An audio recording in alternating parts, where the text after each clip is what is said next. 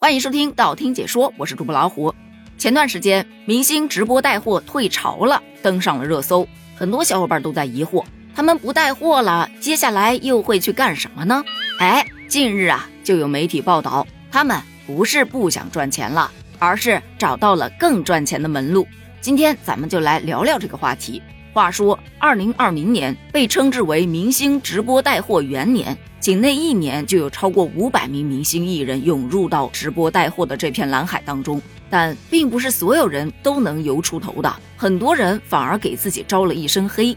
比方说，二零二零年曾经火遍全网的小沈阳进入到抖音直播当中，他的粉丝有高达一千七百万呢，这要是带个货，不是手到擒来？然而，他和某企业负责人一起进行了一场直播，卖一款白酒。当晚下了二十多单，第二天一看退了十六单，让那家企业负责人是百思不得其解。而说到直播卖白酒，不得不让人想到潘嘎之交的嘎子哥。这嘎子哥呢，前段时间不卖白酒了，他开始卖手机。然而在直播间卖手机啊，套路特别深。什么原价八千九百九十九元的手机，直播间只卖五千九百九十九，立省三千呐！说什么自己跟人家手机老总谈了三个月才把这价格打下来，只争取到了一千台。然而在预热结束之后，运营小哥上链接，一不小心把这价格设成了一千九百九十九，嘎子哥急了，声称这五千九百九十九都是亏本卖的，这一千九百九十九把自己卖了都不够赔呀。结果很快，手机卖出去了一万四千多台。本来你觉得大众这是占便宜了，而且占了天大个便宜。可事情真的这么简单吗？很多网友爆料才知道，这款手机的原价就是一千九百五十五元，甚至商家还表示一千八百八十元就可以直接拿走，成本也就五百多块钱。这一下就引来了很多消费者的反感，这是把我们当傻子吗？但其实这种套路啊。它只是明星直播带货乱象当中的一个缩影罢了。而说到乱，还有一个就是维权特别乱。不说远的，就说前两天刚刚发生的，有一家公司参与了演员杜旭东十月二十七日的直播带货活动，并向对方缴纳了三点三万元的坑位费，可最终只卖出了那么一包木耳，销售额六十四块九元。于是他们要求退款，却被对方给拉黑了。我就上网搜了一下。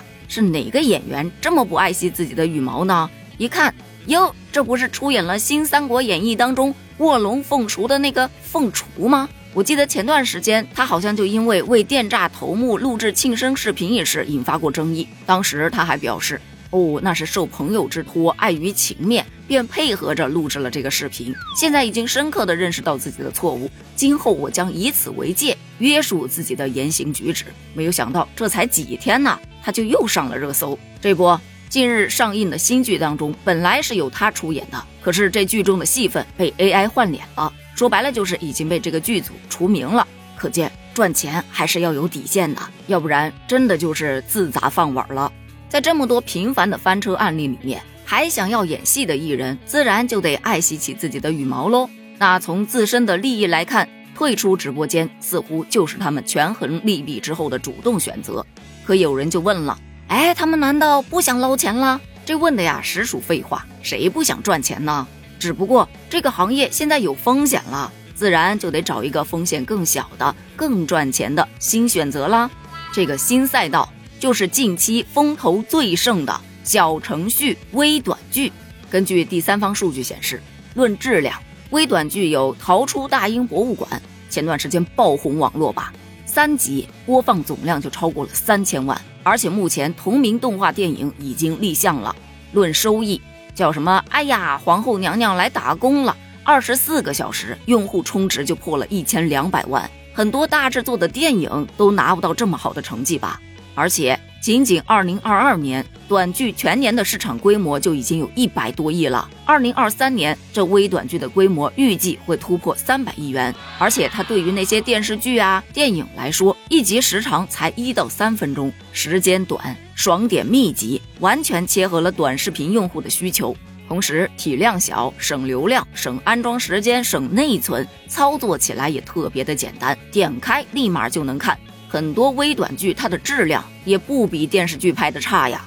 不久之前，杨蓉、王一菲主演的微短剧《二十九》就在抖音热播，总播放都已经超过八个亿了。另外，像宝剑锋啊、陈浩民呐等等的一大批明星，也已经开始在这个微短剧下海试水了。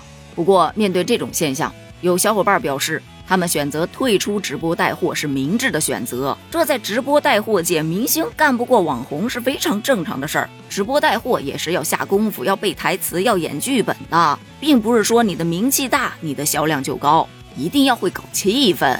但也有的表示，为什么要选择微短剧呢？这可能会自降身价，自毁星途啊！我个人觉得吧，如果说剧本特别好，演电影还是演微短剧，又有多大区别呢？只要别坑我们消费者，就已经很好了。至于他想在哪个赛道赚钱，这就是他的事儿了嘛？对此你怎么看呢？